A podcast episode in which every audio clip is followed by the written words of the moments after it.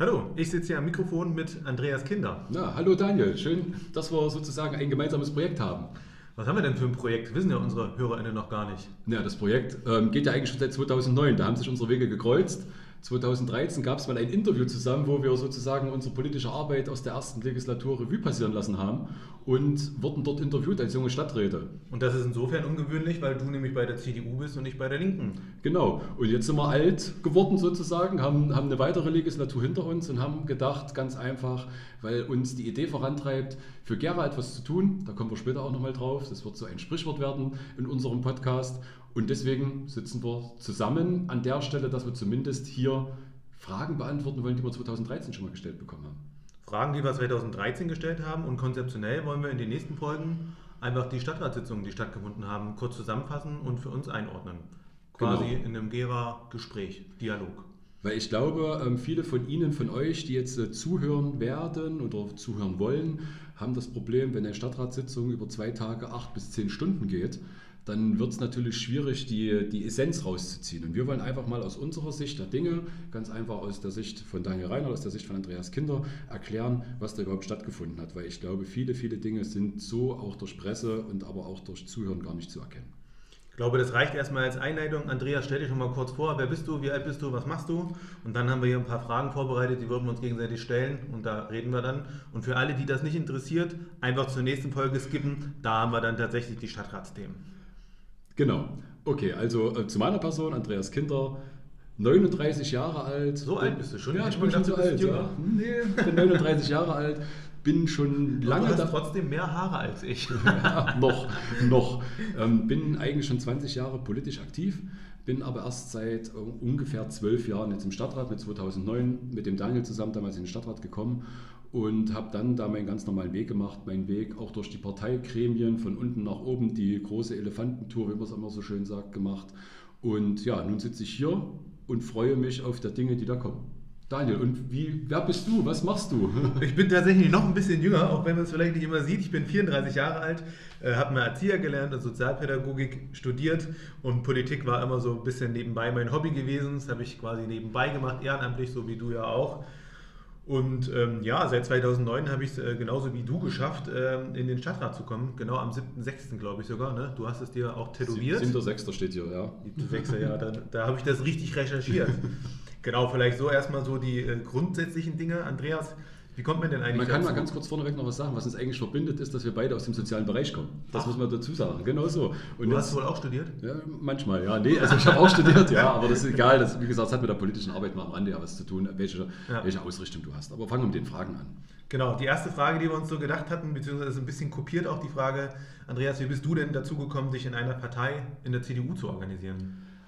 Ja, ganz langes Thema für viele von euch, die jetzt vielleicht zuhören und Podcasts nutzen, eine ganz lange Zeit. Das war schon 1989, bin ich das erste Mal mit der Politik in Berührung gekommen. Da gab es noch Bücher. Ja, da gab es auch noch Bücher, da gab es noch keine Handys, da gab es auch noch keine Podcasts. Ähm, und ganz einfach über die ähm, Interessiertheit, was damals in der Revolution, in dem Prozess passiert ist, ähm, mit der Nähe zu, zu Helmut Kohl, dass ich es gut fand, was er dort getan hat, immer politisch interessiert geblieben. Und 2000, äh, 1999, bin ich schon bei 2000 gelandet, 1999, das war noch im anderen Jahrhundert, ja, das gab es auch. Jahrtausend sogar. Ja, genau, im Jahrtausend. Ähm, bin ich eigentlich über Bernhard Vogel dann am Ende wieder zur CDU gekommen, weil da war die Landtagswahl und das war die Zeit, wo die CDU die absolute Mehrheit hatte. Lange, hat lange Bernhard sehr. Vogel was mit Volkmar Vogel zu tun? Nein, Bernhard nee. Vogel hat nichts mit Volkmar Vogel zu tun.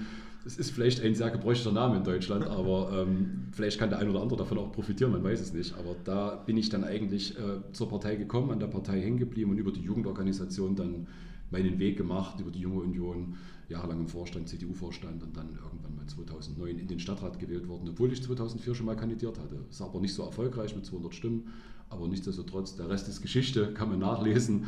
Aber du warst dann 2009 äh, erfolgreich, ne? Also ja. warst du da auf einem guten Listenplatz oder hast du es sozusagen unter die Top 10 geschafft? Also 2000, ähm, 2004 hatte ich den Listenplatz 10 2009 ähm, hatte ich den, nee, andersrum, 2004 hatte ich Listenplatz 15, 2009 hatte ich den Listenplatz 10 und habe dann mit 1000 Stimmen reingeschafft. Also das muss man ja sagen, Chapeau, mit 1000 Stimmen dort reinzukommen. Äh, für Jugendkandidaten ist es ja oftmals so, dass sie unter die ersten drei bekommen. Für die, die das nicht ganz wissen, bei den ersten drei Stimmen zur Kommunalwahl kriegt man auch immer noch gleich die Stimmen der Partei mit. Ähm, wenn man sozusagen nur die Partei ankreuzt auf der Liste, kriegen die ersten drei, die da auf der Liste stehen, die Stimme. Und das hast du ganz ohne geschafft. Ganz im Gegensatz zu mir. Ja, genau, da können wir jetzt zu dir umleiten, Daniel. Wie bist du denn zur Politik gekommen? Weil da hast du ja sozusagen von der Partei profitiert. Nichtsdestotrotz hast du es auch zweimal verteidigt. Ne? Aber erzähl einfach mal, wie bist du zur Politik gekommen? Was hat dich vorangetrieben? Warum wolltest du das eigentlich? Ja, also wie ich zur Politik gekommen bin, mit 16 hat meine Mutter mir damals ein Buch von Che Guevara geschenkt, das habe ich gelesen und das hat mich zumindest damals politisch sehr gefixt. Und ähm, ja, dann wird man natürlich ein bisschen älter. Mit 18, Ende 18 bin ich nach Gera gezogen, habe ja hier meine Ausbildung angefangen zum Sozialassistenten dann und habe damals dann schon auch den Anspruch entwickelt, die Lebensverhältnisse, die Lebenswirklichkeit, die um mich herum äh, ist, zu verändern und zwar sozusagen mit einer linken Handschrift. Und da war für mich klar, hey, ich trete in eine Partei ein und da habe ich natürlich geguckt im linken Spektrum auf meiner Seite, welche Partei, mit welcher Partei kann man dann hier realistisch etwas verändern. Das war damals die PDS und ist es ja irgendwie auch immer noch. Und ähm, dadurch bin ich damals in die Partei hier vor Ort eingetreten. So bin ich gekommen. Man kann ja sagen, du warst schon in vielen Parteien. Nein, das ist ja war in der PDS gewesen, in der PDS die Linke und äh, nun zu guter Letzt auch in der Linken, ja. Aber keine Angst, er ist immer treu geblieben sein, seiner Partei. so ist es, ja. Aber weil wir es gerade hatten, ich hatte tatsächlich damals das Glück ähm, gehabt und den Listenplatz 3, äh, glaube ich, zu bekommen oder 2. Also ich, ich habe davon partizipiert, dass ich unter die ersten drei gekommen bin. Ansonsten hätte ich es nicht in den Stadtrat geschafft. So ist es. Da kann man ja ganz offen sagen, da ähm, ist die Linkspartei an der Stelle auch viel fortschrittlicher als wir als CDU, weil wir kommen jetzt bestimmt auch auf der, die Jugendarbeit dann mal zu sprechen. Und da muss ich sagen, da macht die Linke relativ viel, um Leute vorne reinzubekommen. Wir da als CDU sind da mehr noch patriarchisch, hierarchisch geordnet, muss man ganz offen sagen, aber da bewegt sich gerade auch ganz viel. Aber wie wäre es denn, um da mal vom Redekonzeptskript hier auch noch ein bisschen abzuweichen, wie, wie kommt man denn bei euch als junger Mensch, der sozusagen politisch noch nicht so groß gebildet ist, in eure Partei, in eure Jugendorganisation rein? Wie wäre denn so der klassische Weg, wenn du sagst, hey, ich möchte mich engagieren und ich finde die Werte der CDU total super, was kann man da machen?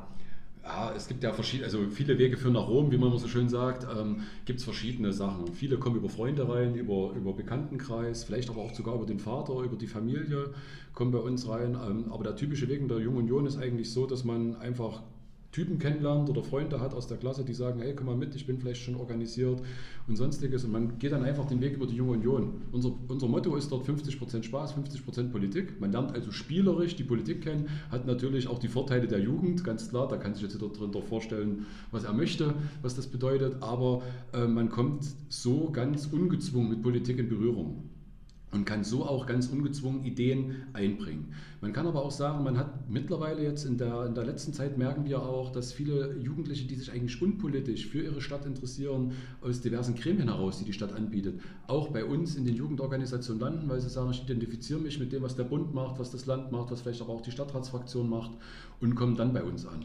Und dann glaube, das, das ist auch eine Neuerung zu uns ja. damals. Damals sozusagen, wo wir politisch aktiv geworden sind, gab es noch die Jugend Verbände, Organisationen der unterschiedlichsten Parteien und darüber ist man reingekommen. Ja. Man könnte, wenn man so will, so einen Kampfbegriff der Kaderschmiede vielleicht mhm. nutzen. Mhm. Heute ist es tatsächlich, habe ich den ähnlichen Eindruck ja. wie du, dass durch die Demokratisierung oder auch Partizipierung, Partizipierung, schneiden wir vielleicht raus, nee, lassen wir es drin, ähm, dass dadurch sozusagen, wenn junge Menschen frühzeitig beteiligt werden in Schule und in anderen Gremien, sich tatsächlich für die Dinge, die sie in ihrem Handlungsspielraum ja, äh, betreffen, auch interessieren und dadurch politisiert werden. Ich glaube, das ist tatsächlich neu, oder? Und das ist neu und ich glaube aber auch, das ist ähm, besser sogar für die Parteien, weil damit neues Blut reinkommt. Es kommen, wenn man Kaderschmiede dieses böse Wort nimmt, ist man immer vorgeprägt.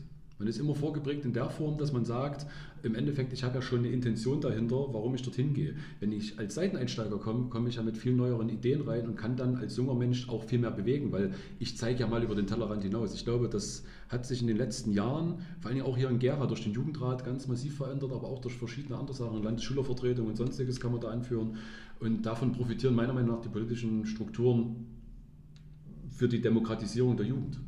Also wenn ich das bei mir so betrachte, gebe ich dir auf jeden Fall recht. Ich fand das immer total angenehm, wenn äh, Jugendliche äh, sich organisiert, und politisiert haben, auch außerhalb des politischen Raums, zum Beispiel bei APOs oder irgendwelchen Bewegungen, weil sie ein Ziel hatten. Ne? Ich glaube, ähm, na, Fridays for Future ist da auch so ein Ding, ne? die ja. theoretisch ja parteiunabhängig auch irgendwo sind. Da sind sie eher so dem rot-rot-grünen Lager vielleicht eher zugetan sozusagen, ne? aber sind grundsätzlich erstmal nicht einer Partei zugeordnet Bei mir war das tatsächlich so, ich bin damals über die Solid reingekommen, aber primär deswegen, weil ich sozusagen äh, in die Partei eintreten wollte und gesagt haben, du kannst bei uns eintreten, bist ja auch normal Mitglied, aber wir haben noch einen Jugendverband. Habe dann damals auch den Vorsitz der Linksjugend Solid übernommen, ein, zwei Projekte auch starten dürfen, also das ging damals easy peasy, aber was uns im Laufe der Zeit in dieser Jugendarbeit, aber ich glaube, dass die Jugendarbeit allgemein so immer begleitet hat, ist, dass wenn wir junge Leute hatten, die engagiert sind und Bock hatten, sind die dann spätestens nach zwei, drei Jahren aufgrund von Ausbildung, Studium oder Arbeit, auch Familie oder weil sie die Welt entdecken wollten, leider muss man sagen, dann woanders hingezogen, woanders hingefahren, woanders hingependelt und sind damit dann auch so ein bisschen dem Jugendverband und der Partei entschwunden. Und wenn die Leute dann nicht schon vorher in irgendwie eine coole, wichtige Funktion gekommen sind oder etwas, was sie gebunden hat oder eben ihr Job, ihre Familie haben, ja, dann sind die weg. Ne? Das ist aber, glaube ich, das Problem von Städten wie vielleicht auch Gera, die früher eine große Industriestadt war, die früher sozusagen auch ein ähm, großes Zentrum in der Region war. Gera war Bezirksstadt, Gera war Residenzstadt etc. Also das, glaube ich, schon ist ein, ist ein Problem von der Stadt, aber da hat sich ja auch was getan. Wir sind Hochschulstadt, ähm, wir bauen gerade den Hochschulsektor aus. Der, der Förderverein sozusagen für die Studenten hier in Gera macht da eine ganz solide Arbeit mit der Stadtverwaltung und allen Hochschulen zusammen. Ich glaube, da bewegt sich in nächster Zeit auch was und davon kann Gera auch wiederum profitieren. Und, und was man auch sagen muss, im Endeffekt, ähm, was man auch sagen muss im Endeffekt, ist ja folgendes, dass man wie der Daniel das schon gesagt hat, wenn man in der Partei auch merkt, man kann mitmachen, auch in der Jugendorganisation. Also ich bin primär eingetreten in die Junge Union, nicht in die CDU. In die CDU bin ich erst vier Jahre später eingetreten. Recht, du warst erst Junge Union. Ich war erst Junge Union und bin dann 2004 erst in die CDU eingetreten. Bei mir war es umgekehrt. Ich bin erst in die Partei und bin dann Solid-Mitglied, aber glaube ich auch oftmals nur passiv gewesen. Da muss man auch aktiv und passiv werden. Ja, gut, bei uns gibt es da, da keinen Unterschied. Du bist halt Mitglied, mhm. aber das ist ja egal. Also, und dann, dann hat man getan, gemacht und ich bin relativ schnell in der Junge Union in, in den Vorstand gekommen, sehr spät in den Landesvorstand bei der Junge Union noch eingetreten mit kurz vor der Ausschlussgrenze mit, mit 34 sozusagen im Landesvorstand noch gewählt worden als alter Opa der Jungen Union. Aber dennoch hat es funktioniert, aber auch gleichzeitig auch schon 2004 meinen eigenen Ortsverband in der CDU bekommen als junges Mitglied, also gleich Verantwortung. Was heißt, bekommen. eigenen Ortsverband zu bekommen? Also ich habe sozusagen, es gibt bei uns im Kreisverband Gera gibt es, ähm, es gab es mal sieben Ortsverbände, mittlerweile haben einige auch fusioniert und dann ähm, bist du dort Vorsitzender der Mitglieder, die in einem ähm, Kreis wohnen, zum Beispiel Biblach unterm Haus ist jetzt meins, also der Ortsteil Biblach, der Ortsteil unterm Haus, haben sozusagen einen Ortsverband und da bin ich Vorsitzender. Erst war ich von Biblach, weil da bin ich groß geworden, in den Biblacher Höhen und Tiefen sozusagen. In den ähm, Höhlen? Höhen, nicht Höhlen. Ja, also Höhen und Tiefen groß geworden, deswegen habe ich Biblach ähm, bekommen. Mit unterm Haus sind wir 2009 zusammengekommen und haben jetzt äh, fast 25 aktive Mitglieder, die wirklich. So wenig nur. Ja, gut, das ist, das ja, aktiv, muss man sagen. Also statistisch ist aber eine andere Frage, aber aktiv. Ähm, und das ist als Ortsverband schon nicht schlecht. Also. Und unsere Altersstruktur, der älteste ist um die 70, der jüngste ist gerade 16. Also wir haben da auch ein breites Spektrum drin. Und das so lange zu machen, hätte ich jetzt am Anfang nicht gedacht. Hat mich letztens überrascht, wo ich mal auf den Kalender geguckt habe. Das ist nun schon auch schon fast 20 Jahre, sind wir jetzt sehr, sehr, sehr Unterscheidet sich für dich die Arbeit in diesem Ortsteilratgremium der CDU vom sozusagen Kreisverband? Oder sozusagen, also, oder ist es so wie so eine Wurzelbewegung, dass quasi das, was ihr im, im Orion Ortsteil Bibler unterm Haus beschnattert, nimmst du dann mit in euren Kreisvorstand? Beides. Also es ist eine Rückkopplungsebene, eine Rückfallebene. Das heißt, man, man prüft auch, was die Fraktion macht. Man guckt da auch nochmal kritisch drüber. Natürlich von Vorteil, wenn auch Fraktionäre mit dem Ortsverband sind oder Kreisvorstandsmitglieder im Ortsverband sind. Das ist schon, aber wir machen auch als Ortsverband ganz gezielte Sachen. Wir haben jetzt als nächstes, ähm, werden wir für alle CDU-Mitglieder Smart City vorbereiten sozusagen. Wir schauen, welche Projekte werden gemacht damit, er, damit das Mitglied weiß, was setzt die Stadt Gera um. Wir machen Ausflüge, wir fahren zweimal im Jahr kulturell, einfach unpolitisch irgendwo hin. Wir haben Bowling-Turniere und sonstiges. Also wir, wir organisieren schon eine Art schon, eine Art Vereinsleben. Ne? Ähm, aber wie ist denn das bei euch? Wie ist das für dich? Was, was machst du noch so an der politischen Basis, damit du sozusagen ähm, deine Ideen entwickeln kannst? Ja, ich wollte gerade sagen, wir müssen mal gucken, dass wir nicht zu sehr sozusagen in unsere Parteiarbeiten reingehen, sondern uns auch so ein bisschen vorstellen. Meine nächste Frage wäre jetzt gewesen, ich höre dir nämlich sehr gerne zu, ähm, was hat denn dich dazu sozusagen gebracht, in die CDU einzutreten? Also was sind denn sozusagen die Werte, die Ideen gewesen, wo du sagst, ja cool, ich engagiere mich jetzt in der Jungen Union, mhm. weil die und die Werte sind mir wichtig? Ähm, ja, also die Frage kriegst du dann für mich natürlich auch noch. Ja, wunderbar. Das, das ich habe mich vorbereitet. Ja, das interessiert mich natürlich auch, ne? ist ganz klar. Das hatten wir damals ja 2013 schon mal dekliniert. Es ja. hat sich vielleicht auch was verändert. Also für mich waren die Werte immer das Soziale, was die CDU trotzdem hat, durch das christliche Menschenbild, muss man Bist du getauft? Sagen. Ich, ich habe mich erst 2015 taufen lassen. Ich bin als Ungetaufter in die CDU gegangen, was das geht, auch, ja, ja das, ist, das ist ein Merkmal des Ostens. Man hat das damals mit der Allianz für Deutschland geöffnet 1990. Davor musste man getauft sein, dann nicht mehr, mhm. ähm, um auch auf die Ostdeutschen zuzugehen, die in die CDU wollten. Ähm, habe mich erst 2015 taufen lassen. Gibt es auch eine schöne Anekdote, werden wir vielleicht im einen oder anderen Podcast nochmal einbringen können ähm, 2015 taufen lassen. Aber wir machen eine neue Linie auf Anekdoten des Andreas Kinder. Ja, oder der Stadträte, ja, nachdem, was, was das gerade dran ist. Aber ähm, für mich ist das christlich-soziale ganz wichtig gewesen, aber auch das Konservative. Für mich heißt konservativ nicht an alten Zöpfen hängen. Alles, was nicht funktioniert, klar, muss man neu denken, aber was funktioniert, muss man halt im Endeffekt oder sollte man auch weiterführen. Ja, also ich bin jetzt nicht dafür zu sagen, ähm, neue Ideen zu verteufeln, aber ich bin aber auch strikt dagegen zu sagen, das ist jetzt mal 50 Jahre alt, wir müssen das neu denken. Also wenn es funktioniert. Du möchtest schon alte Zöpfe haben.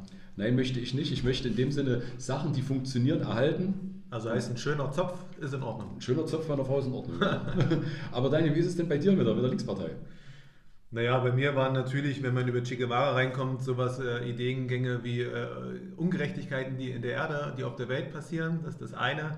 Das andere ist der Gedankengang gewesen, ähm, dass jeder Mensch gleich viel wert ist äh, auf dieser Erde und irgendwie auch jeder gleich viel verdient hat, unabhängig davon, woher er kommt, was er macht.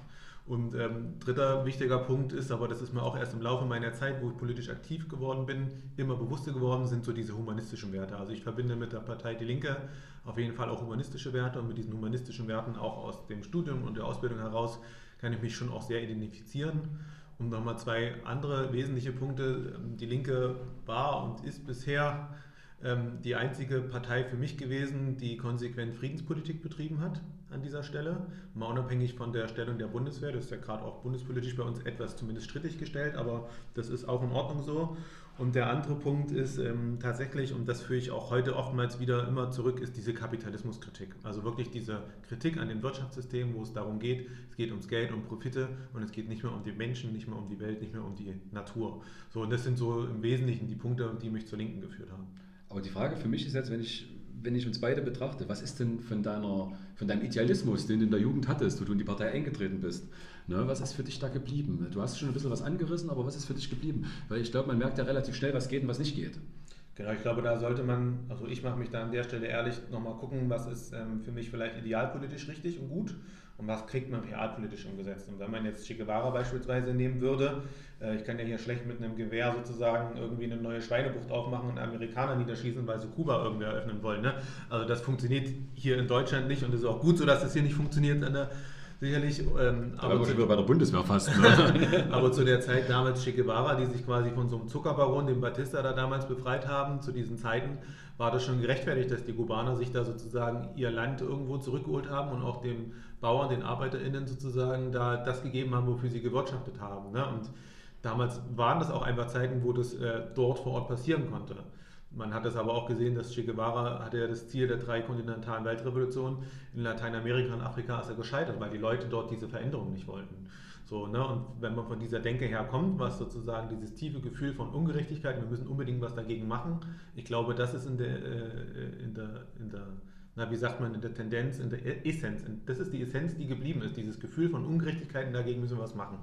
Wenn ich heute aber Politik angucke, da kann man auch gerne sagen, bin ich vielleicht auch ein bisschen weichgespülter, ist es tatsächlich realpolitisch zu gucken, welche Stellen sind denn gesellschafts-, aber auch mehrheitsfähig äh, an dieser Stelle. Ne? Und dafür sollte man sich PartnerInnen suchen, um Dinge zu verändern, weil ich glaube, ich könnte sehr wohl auch eine linke radikale Position einnehmen, die ich sicherlich auch gut finde, die würde sich aber nicht durchsetzen können oder ist nicht mehrheitsfähig oder man würde ganz vielen anderen Leuten dadurch auch wieder Ungerechtigkeit zukommen lassen. Und ich glaube, das ist so die Stelle, über die man nachdenken muss, dass man das dann eben nicht macht. So will ich es mal beschreiben. Ich, ich würde das jetzt kurz aus meiner Sicht nochmal zusammenfassen, was, wie ich das auch sehe. Also im Endeffekt, viele Ideen hat man als Jugendlicher, viele, viele Ideen werden aber dann über die Zeit, wenn man in Gesprächen ist, mit Menschen spricht, relativiert. Und dann muss man halt natürlich auch schauen. Das, das rate ich auch jedem Jugendlichen bei vielen Dingen. Man ist natürlich als Jugendlicher viel, viel emotionaler. Mhm. Auch für seine Stadt, für seine Dinge, für seine Schule, für seine Freunde oder sonstiges. Aber man wird mit der Zeit merken, mit der, mit der Emotionalität kommst du nicht voran. So hast du es ja auch gerade beschrieben und so sehe ich das auch aus der Realpolitik. Du kannst viele Ideen und Gedanken haben. Die musst du auch behalten, weil das ist dein Antriebsmotor. Aber Das der Kompass, Ende, ja. der Kompass, Ja. der Wertekompass, den du hast, Mhm. na, oder der Kompass, wo du hin willst. Aber die am Ende alle auf mit Brechstange umzusetzen, das wird nicht funktionieren, weil dann schießt man sich selber ins Abseits. Das ist egal, glaube ich, ob das Linke, ob das CDU ist, ob das eine FDP oder Grüne ist. Ja, man muss natürlich für was brennen, sonst kann man am Ende nicht dafür einstehen, das ist ganz klar. Aber in der Realpolitik wird man dann, oder in dem realen Alltag wird man da ganz schnell ausgebremst. Und vor allen Dingen in der CDU ist es bei uns auch, um das ganz kurz noch abzuwedeln, gewesen, wo wir damals als junge Leute gekommen sind. Ähm, erstmal waren der Jungen Union ganz viele durchgesetzt, haben sich dann am Ende nur drei, vier übrig geblieben sind zwei, wenn man es jetzt mal so nimmt. Und man kommt dann hin und sitzt dann wirklich ganz viel, viel älteren, also schon fast, ähm, sag ich mal, ganz alte Elterngeneration und junge Großvatergeneration gegenüber, da wird es dann schon dünn. Ich glaube, da seid ihr aber an der Linke ein bisschen besser aufgestellt gewesen. Aber wenn man nach Gera guckt und die Altersstruktur eurer Partei sieht, habt ihr ähnliche Probleme wie wir, glaube ich. Na? Ich wollte noch ein kurzes Aber reinsetzen, mit dem man soll als junger Mensch, kann man dafür brennen, das ist in Ordnung. Ich glaube dennoch auch, dass ähm, äh, politische extreme Forderungen an den Rändern, ähm, die vielleicht nicht immer auf einer Randposition sind, wichtig sind. Wenn man zum Beispiel mal guckt, dass es eine linke Position war, dass zum Beispiel man vegan oder vegetarisch leben soll.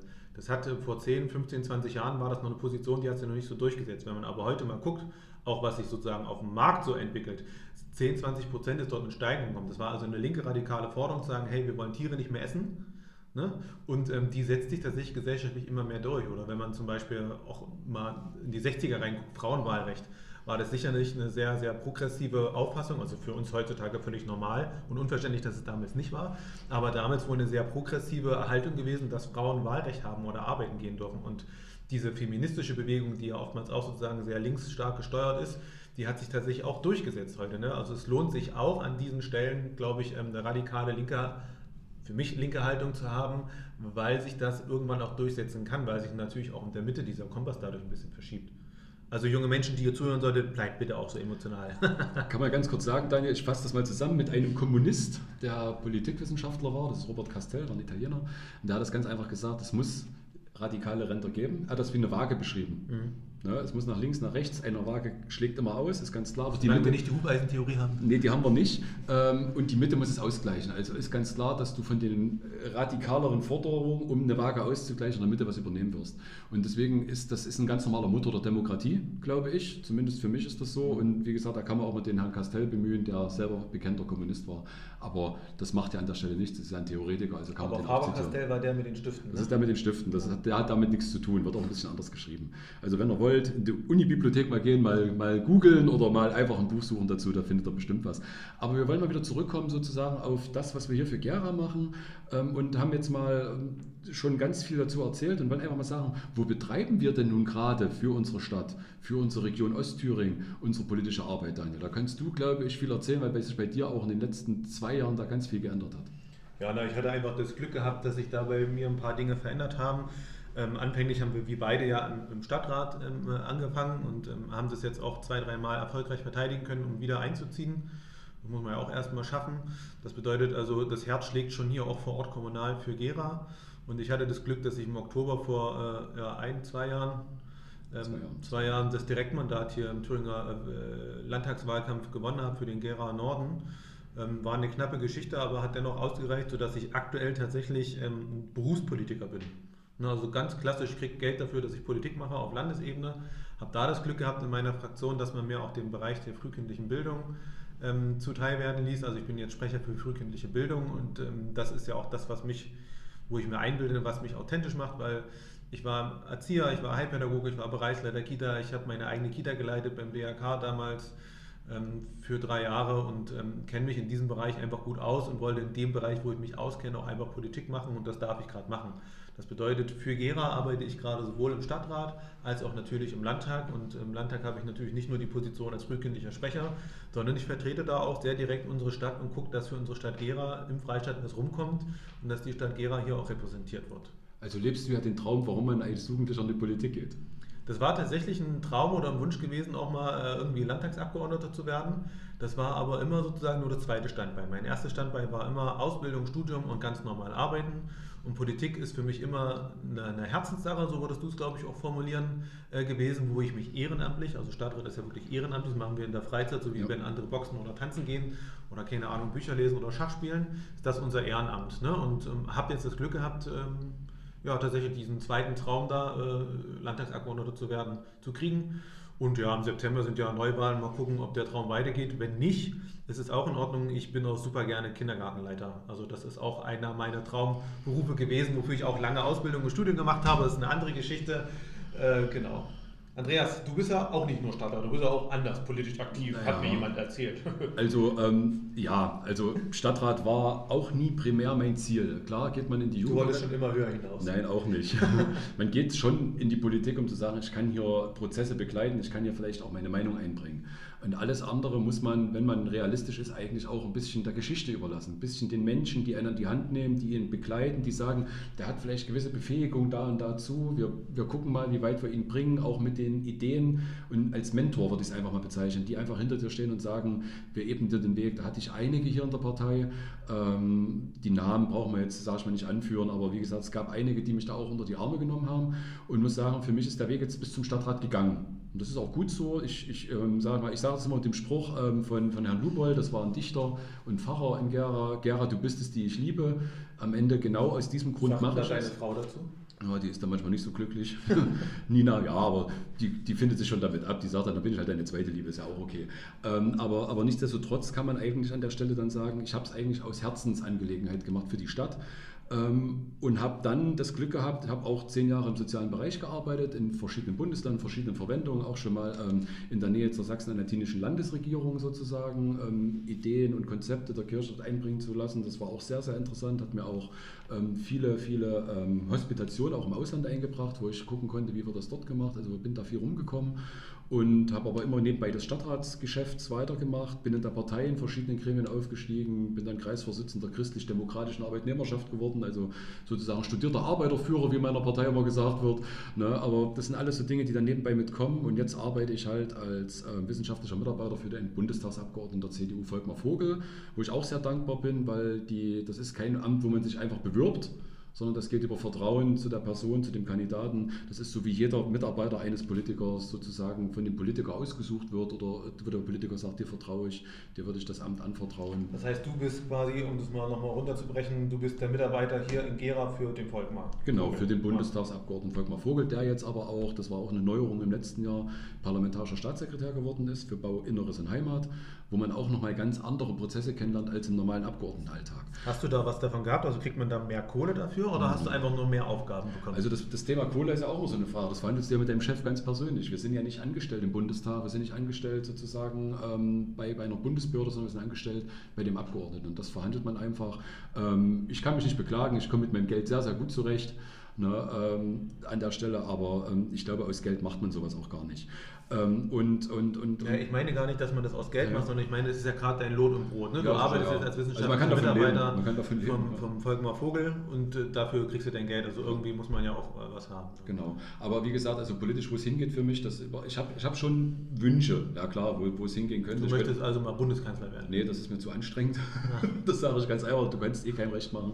Also ich könnte mir Kommunal, Landes- oder Bundesebene? Da bin ich relativ offen. Da, da, ich Egal, sag, was kommt. Ich bin Parteisoldat. Also wenn die Partei sagt, wir sind nicht im Bundestag, wir würden gerne, dass du da kandidierst, dann mache ich das. Ja. Ähm, Würde ja aber auch bedeuten, dass du dann deinen Lebensmittelschwerpunkt auch verändern würdest. Ja, das muss man ja wissen. Ja. Ne? Also da bin ich Parteisoldat. Ich, ich, diene dann meiner Partei, sage ich jetzt mal an der Stelle. Wenn die mich dazu befähigt, dann ist das okay. Wenn mich dann der Wähler dazu wählt, ist es noch viel besser. Mhm. Aber ich kann mir vorstellen, weitere Verantwortung auch in kommunalen, regionalen Sachen zu übernehmen. Und Landtag wäre schon mal noch so eine Idee. Aber ich glaube, da müssen wir noch ein bisschen Zeit vergehen lassen. Bis ähm, die CDU wieder ein paar mehr Prozente bekommt. Vielleicht auch so, aber ich glaube, ähm, einen großen Wunsch habe ich, aber den habe ich nicht terminiert. Ich würde vielleicht gern zum Ende meiner politischen Karriere mal Oberbürgermeister der Stadt Gera werden. Naja, mit 70 werden ja meistens alte Männer gewählt. Da haben wir noch 30 Jahre Zeit, obwohl unser, unser äh, Julian Vornab ist ja nicht 70, äh, ein bisschen jünger, aber also nicht ein bisschen, sondern deutlich jünger. Ja, alles gut, aber das ist halt so ein Traum, aber ob das was wird am Ende, ist eine ganz andere Frage. Ich spiele jetzt mal kurz Zeitwächter, weil das ja für uns auch unsere erste Folge ist. Ich weiß nicht, wir können ja auch so transparent sprechen. Wir sind jetzt äh, bei... Bei 28 Minuten sind wir. Oh, da sind wir ja gut. Wir haben uns vorgenommen, unter einer Stunde zu bleiben. Ja, genau. Für das erste wollten wir unter einer Stunde. Wir wollen dich auch nicht überlasten mit unserem Gefasel und Gesappel. Also wenn jetzt so es jetzt zu viel ist, schaltet ab und wartet auf die nächste Folge. Ähm, es kommen dann noch zwei, drei Sachen. Ne? Aber vielleicht ist es ja interessant für euch und bleibt einfach dran. Ja, nochmal so eine Frage, die wir auch äh, sprechen wollten. Die Frage, man engagiert sich für die Stadt, das ist ja irgendwo auch klar, so im Ehrenamt. Ähm, was wolltest du für Gera oder was willst du für Gera erreichen? Ne, also da vielleicht mal ein Ist-Stand vielleicht, weil wenn wir jetzt sagen, was hast du schon alles erreicht, dann machen wir vielleicht heute doch anderthalb Stunden lieber, da bleiben wir mal jetzt kurz dabei. Was sind denn so die nächsten Projekte oder was willst du sozusagen erreichen? Könnte man sagen, der eine sagt so, der andere sagt so. Ne? ähm, ähm, ja, was man erreichen will. Also man muss auch ganz offen sagen, wenn jetzt junge Leute uns zuhören, man steigt in die Politik ein, hat seinen Fachbereich, aber der kann sich auch ganz oft ändern. Wir wünschen uns auch, dass ältere Leute zuhören. Genau. Äh, aber die werden das ja bestätigen. Die werden ja auch nicht äh, einen Job erlernt haben und ewig auf dieser Position sitzen geblieben sein, sondern es verändert sich ganz viel in verschiedenen Prozessen was. Also elementar sind wir beide ja im Jugendhilfebereich aufgetaucht politisch, sind dorthin auch von der Partei sozusagen entsandt worden im Jugendhilfebereich. Das war über, über viele Jahre, auch schon seit 2004, wo ich nicht drin saß, hat mich meine Partei als Stellvertreter mit hingeschickt in den Ausschuss. Ähm, mein Brot. Und im letzten, bei der letzten Wahl hat sich für mich noch was verändert. Ich habe den Bildungsbereich dazu bekommen. Als Erziehungswissenschaftler sollte man Bildung kennen. Hatte ich aber auch sozusagen. ja, ähm, hat, hab, kann man sich aber auch gar nicht so romantisch vorstellen, wie es jetzt klingt. Bildung im kommunalen Bereich heißt ja nicht, ich kann jetzt mit Lehrern reden, wie macht ihr Pädagogik? Ich kann nicht mit dem Direktor reden, ist das Schulkonzept gut oder schlecht? Würdest du dir das wünschen? Manchmal bei manchen Sachen, wenn man so merkt, es, es, passiert was und, und, und Eltern und Kinder stellen sich das anders vor, würde man sich das schon wünschen. Also ich kenne ein paar Lehrer, wenn du möchtest, stell dir mal welche Ja, vor, aber wie gesagt, das ist Länderaufgabe, da sollte sich wieder der Kultusminister darum kümmern, das ist nicht die Aufgabe von uns kommunalen Stadträten. Bei uns heißt er sogar Bildungsminister. Ja, oder Bildungsminister im Endeffekt. Ähm, wir sind ordinär eigentlich für die Ausstattung zuständig, also ich sage mal für die Hülle, alles was nicht beweglich ist, äh, in der Schule ist die Stadt Gera zuständig ist ein bisschen irreführend im Namen Bildung, aber es hat was mit Bildung zu tun. Und das ist mein neuer Fachbereich, wo ich auch als Ausschussvorsitzender sitzen darf. Und da ist es eigentlich Du bist mein, also jetzt Ausschussvorsitzender wovon? Vom Ausschuss für Bildung. Du bist bei Jugendhilfe. Du bist der Bildungsausschussvorsitzende der Stadt Gera. Genau. Und du bist der Jugendhilfeausschussvorsitzende der Stadt Gera. Und das auch schon eine ganze Zeit. Und da kommen wir nachher darauf, wenn ich den Daniel kurz frage. Noch mal ganz kurz, was ist mein Ziel dort in dem Bereich Bildung? Ähm, mein Ziel wäre es, einen Schulnetzplan so aufzustellen, dass wir zu einer stringenten Planung der Sanierung kommen. Mhm. Das heißt, dass ich jeder Schule sagen kann, du bist in 20 Jahren dran, weil dann bin ich durchsaniert und komme wieder bei dir an. Oder 25 Jahre, nagelt mich jetzt nicht auf die Zeit fest. Aber ich will Zeitfenster aufmachen für Eltern, für Lehrer, für Direktoren, aber gleichzeitig auch für die Stadt Gera, um mhm. zu sagen, ich brauche in dem und dem Bereich das und das Geld und kann das langfristiger planen. Weil dann machen wir nicht das, was wir jetzt machen, Feuerwehr spielen, da mal drei Fenster, dort die Treppe und hier die Hausfassade und müssen dann gucken, wo wir für Großprojekte, wie jetzt zum Beispiel Lusan oder ähm, die Ostschule oder auch das Goethe-Gymnasium, das Geld zusammenkriegen, weil man auch weiß, wer baut, braucht immer mehr Geld, als was er geplant hat. Das ist eine ganz, ganz normale Faustregel im Bau. In dem Bereich muss man ja mal sagen, das Ziel ist super gut, aber ich glaube, in diesem Ziel, das sind in den letzten zehn Jahren waren sich, glaube ich, fast alle Fraktionen auch einig, dass es äh, im Kernbereich der Schulen vorangehen soll. Ne? Ja. Du hast ja schon mal auch gerade drei große Schulprojekte ja. äh, benannt gehabt.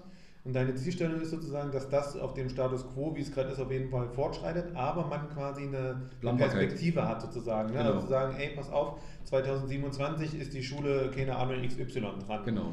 Das, das gibt äh, Planung für die Direktoren, die dann auch sagen können, ich habe ja einen Förderverein, vielleicht kann ich hier mal zwischen was finanzieren, weil es haut gerade nicht hin, die Stadt Gera hat das Geld nicht, aber ich kriege es mit einem Förderverein aus Eigenleistung hin mhm. oder sonstiges. Bloß es ist eben traurig, wenn man was macht und ein Jahr später heißt dann, jetzt wirst du saniert. Ist dir Bildung per se wichtig oder ist dir für dich, für dein politisches Ziel, das deswegen wichtig, weil du gerade sagst, du bist gerade der Vorsitzende im Bildungsausschuss, deswegen hängst du dich da besonders rein, um diese Stelle besonders gut zu machen? Bildung an der Stelle ist für mich grundelementar. Ähm, Bildung und Jugendhilfe sind für meiner Meinung nach ähm, die Keimzelle unserer Gesellschaft. Wie wollen wir leben? Das kann ich dachte immer, die Keimzelle unserer Gesellschaft ist die Familie. Ja, die Familie soll ja auch Bildung vermitteln. Den Bildungsauftrag hat zwar zum Teil der Staat, aber meiner Meinung nach ist die Familie dort Grundelement. Das ist, glaube ich, ein sehr konservatives Zitat, ne? Das ja. Keimzelle ist die Familie. Macht nichts, aber da ist die Familie Grundelement, was Bildung betrifft. Weil klar kann die Schule Bildung vermitteln, aber im ja. Endeffekt äh, muss die Familie dann aber auch die Bildungsarbeit unterstützen oder die Bildungsarbeit vorantreiben. Ich glaube, aber, dass die Familie als solches tatsächlich das prägt ne, im Kern. Aber, ja. Da kann man auch nochmal einen langen Podcast drüber machen wie wir das sehen. Ich glaube, da sind wir uns gar nicht so fremd an der Stelle. Ähm, also Bildung ist für mich Grundelement, genauso wie Jugendhilfe, weil nur wenn, wenn Jugendliche wohlbehütet aufwachsen und gut aufwachsen, zumindest in einem stabilen Umfeld aufwachsen, egal ob arm oder reich. Stabiles Umfeld ist wichtig, emotional stabil.